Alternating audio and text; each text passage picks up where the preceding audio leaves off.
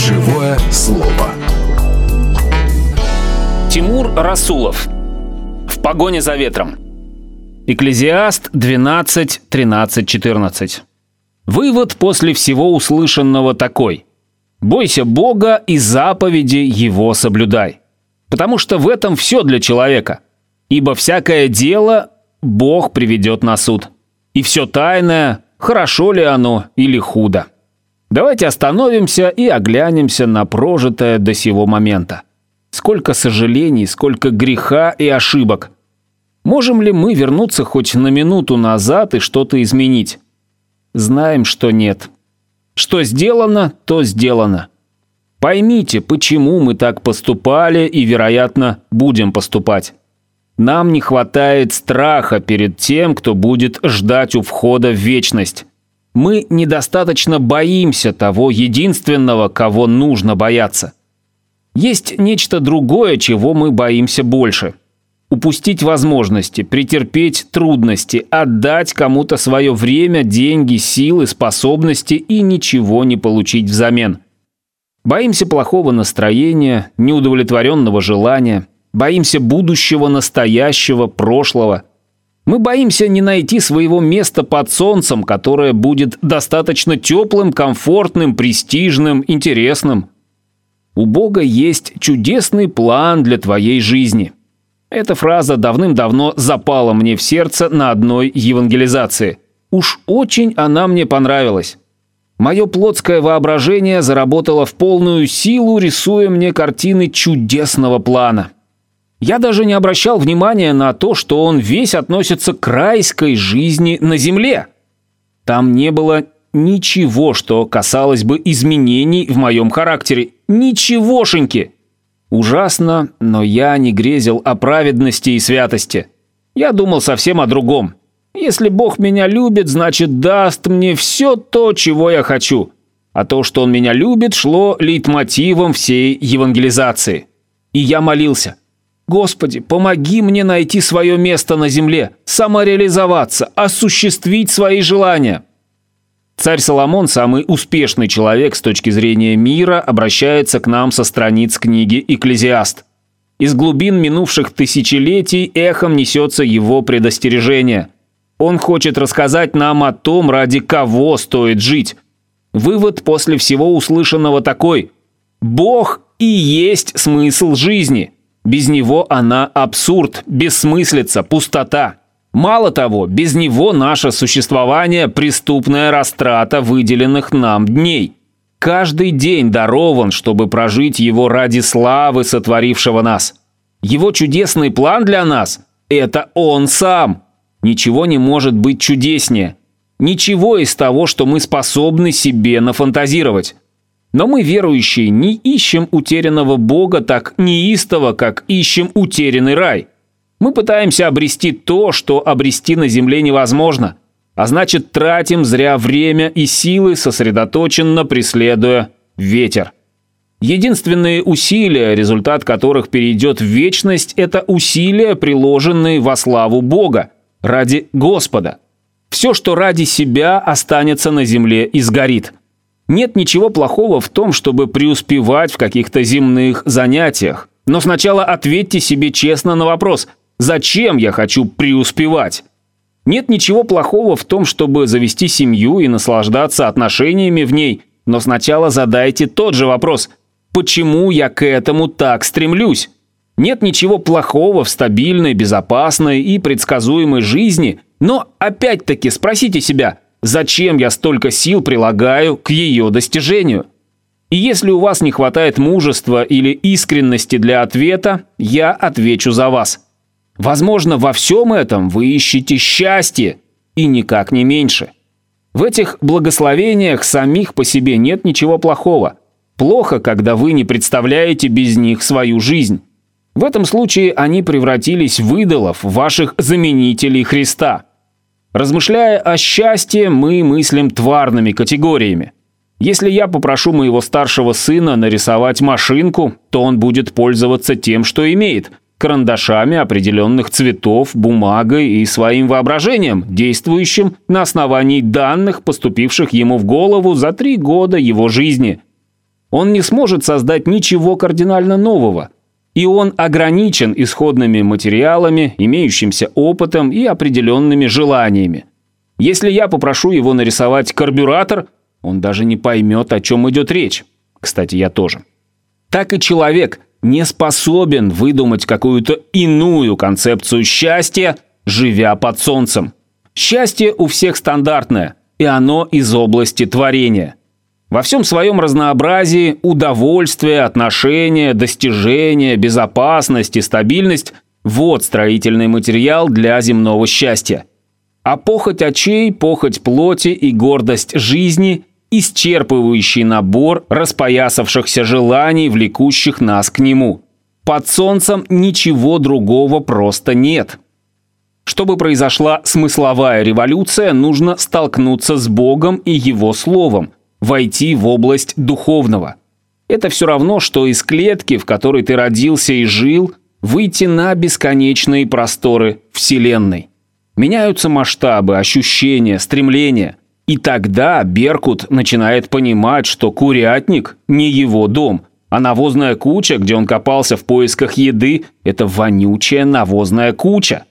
Крылья, о предназначении которых он раньше не догадывался, начинают расправляться и ловить ветер. Небо, на которое он даже не смотрел, вдруг преображается и начинает звать. «Поднимайся сюда», — шепчет оно, — «и оцени мою красоту. Испытай то, для чего ты был создан. Твоя среда обитания — это я. Твой дом — это я. Твоя радость — это я. Твоя свобода — это я. Посмотри на грязь, в которой ты возишься, и на краски вечернего неба. Ты можешь захотеть обратно в курятник, только если ты курица по своей природе. Повторюсь, в понимании обывателя счастье – это удовлетворение всех своих желаний. Но он, бедный, даже не догадывается, что проблема не в их осуществлении, а в самих желаниях. Они неправильные – и удовлетвори хоть все, они не ведут к счастью. Каждая из них – извращенное грехопадением порождение всепоглощающей любви к себе. Каждая из них – суть плач об утерянном рае, потерянное бессмертие, безопасность, комфорт, изобилие, владычество. И нет среди них ни одного оплакивающего утерянную святость. Соломон не отказывал себе ни в чем, но счастья так и не обрел. Ему не хватало самого главного – любви к Яхве, выражающейся в послушании. Иоанна 14.15. Он потерял ее где-то на пути ублажения своей плоти. Мудрец довел свою душу до бесчувствия, потакая всем ее желаниям, и в итоге скатился на путь нечестия. А куда еще мог скатиться человек, решивший ни в чем себе не отказывать? Душа будет искать успокоение, для которого создана. Она, как слепой голодный щенок, будет тыкаться и присасываться ко всему, до чего сможет дотянуться. Но жалобное скуление будет сообщать о том, что молоко пока не найдено. Подобным образом бомж, решивший выспаться на деревянной скамейке, ворочается в поиске удобной позы. Но то ноги свисают, то бока ломит, то рука затекла. Вне Бога покоя нет. Есть одно мучение. «Придите ко мне все труждающиеся и обремененные, и я успокою вас, дам отдых», — говорит Христос. Матфея 11:28. В некотором смысле счастье – это чистая совесть, это свобода от вины. Но речь не о мертвом морализме. Без живых искупительных отношений с Сыном Божьим нравственные притязания превращаются в законничество, замурованное в железобетон горделивой самодельной праведности. Истинная праведность неотделима от осознания своего ничтожества, в познании которого мы возрастаем по мере познания Господа. Тот, чья совесть выведена из состояния клинической смерти, воскресением Мессии, осознает недостижимость его стандартов и вопиет «Бедный я человек! Кто избавит меня от этого тела смерти?» Римлянам 7.24. Конечно, Иисус, Боже мой, как мы нуждаемся в нем, что до покаяния, что после. Грязные лохмотья добрых дел нестерпимо смердят в свете благоухающей, белоснежной, сияющей святости Христа, вмененной нам по вере. Блаженны уставшие от своего морального уродства больше, чем от нажитых им проблем. В том-то и проблема, что мы умеем жить с чувством вины, терпеть его, накапливать, привыкать к нему, черстветь, грубеть, но лишь бы не терять той соски, которая заменяет радость поклонения. Мы не так боимся угрызений совести, как какого-нибудь неудовлетворенного плотского желания. Мы не так жаждем благочестия, как стабильной, безопасной, комфортной, изобильной, успешной жизни. Мы хотим просто жить, вместо того, чтобы хотеть жить свято. Возвращаясь к мечтам, давайте признаемся себе, о чем они. Бездомные, арендующие, мечтают о своем жилье а приобретя его, мечтают о расширении. Одинокие – о супруге. Женатые и замужние – о мире в семье или, не дай бог, о другом супруге. Бездетные – о детях. Окруженные детьми – о покое и сне. Больные – о здоровье. Бедные и не только – о деньгах. Те, у кого нет машины, мечтают о ней. Те, у кого есть, мечтают о другой. Безработные – о работе. Работные – о повышении или о другой работе поступить, съездить, отдохнуть, приобрести, достигнуть, накопить и так далее и тому подобное. Вот они мечты образа Божьего. Как сделать так, чтобы, помышляя о проблемах в жизни, мы имели в виду свою гневливость, раздражительность, невоздержание, нечистоту, ссоры, зависть, ненависть и другие грехи, а не отсутствие денег, одиночество, плохую работу, проблемы в отношениях и прочее тому подобное. Как сделать так, чтобы соблюдение заповедей стало первостепенным стремлением души, более важным, чем защита своих интересов? Как сделать так, чтобы мы мечтали не о романтических отношениях, а о том, чтобы научиться любить тех, кого любить кажется невозможно? Как научиться плакать больше о своем нравственном убожестве, чем о нанесенной обиде? Ответ простой и сложный одновременно – Страх Божий – вот что должно быть главным побудительным мотивом для действия и бездействия. Поселившись в сердце, он обуздывает его строптивый нрав, исцеляя врожденную слепоту и безумие. Матфея 23, 17, 19. Он побуждает впитывать Божий характер, определяющий, что мы делаем, думаем, говорим, чувствуем. Тогда осознание постоянного присутствия вездесущего становится главной фоновой темой каждой прожитой минуты. Тогда восприятие любой ситуации происходит в четком духовном контексте с первостепенным желанием угодить главной личности, которая всегда присутствует в разуме. Тогда Бог становится реальнее всего того, что видят глаза. Ведь Он – самая реальная реальность, невоспринимаемая большинством – Сказал безумец в сердце своем «нет Бога». Псалом 13.1. Этот вид страха уводит нас от своих желаний к его желаниям. «Твоя воля да будет» становится основополагающим жизненным принципом. Некоторые низменные стремления так никуда и не деваются до гробовой доски, но перестают иметь право решающего голоса. Происходит освобождение от их рабства. Раб греха становится рабом праведности. Римлянам 6.18. Греховные зависимости исчезают и ослабевают, а зависимость от Бога растет. Совесть становится все более и более чувствительной. Возрастает ненависть к греху.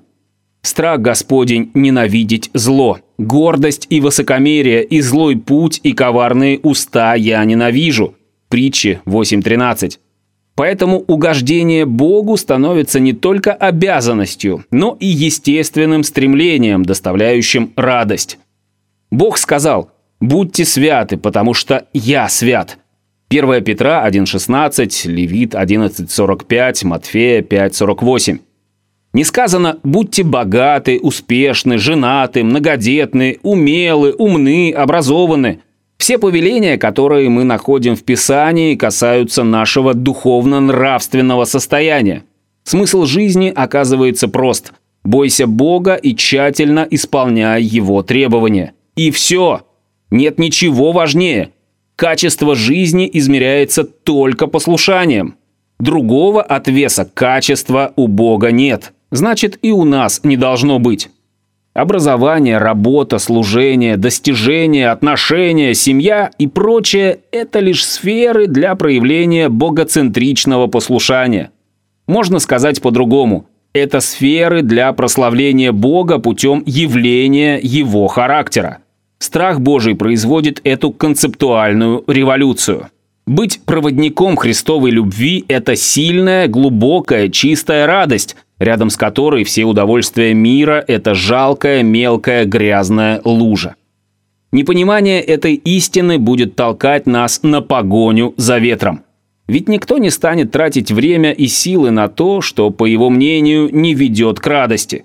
Каждый шаг – это осознанное стремление к приятным переживаниям. Об этом мы читали у Паскаля. Это не значит, что теперь надо перестать учиться, ставить перед собой труднодостижимые цели, строить отношения, добиваться успехов, тратить время на земные дела и так далее. Это только значит, что ничего из перечисленного не должно заменить радости поклонения. Да, у нас полно земных благословений, но они должны знать свое место, сохраняя статус дополнительных, второстепенных – Лишившись их, мы не должны испытывать разочарования, кризиса, депрессии и ощущения потери смысла жизни. Да, нам могут не дать мороженого, но хлеб, утоляющий голод, у нас есть.